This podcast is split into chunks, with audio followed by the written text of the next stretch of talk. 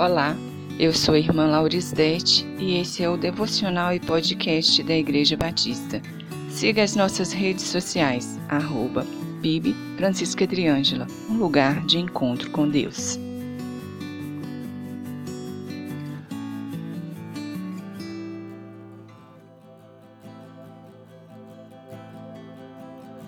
O apóstolo Paulo, no capítulo 13 de 1 Coríntios, é enfático ao falar sobre o amor.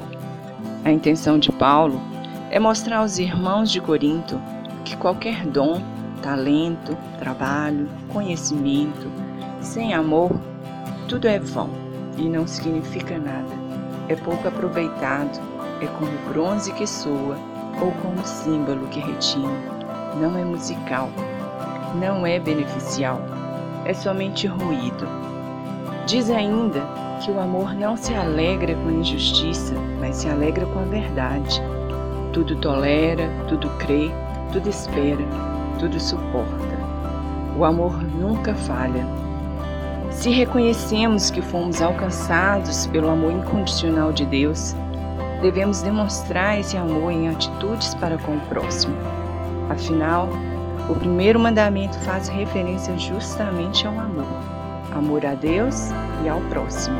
Cultivemos o amor, pois ele é a maior virtude que podemos ter, como Paulo diz.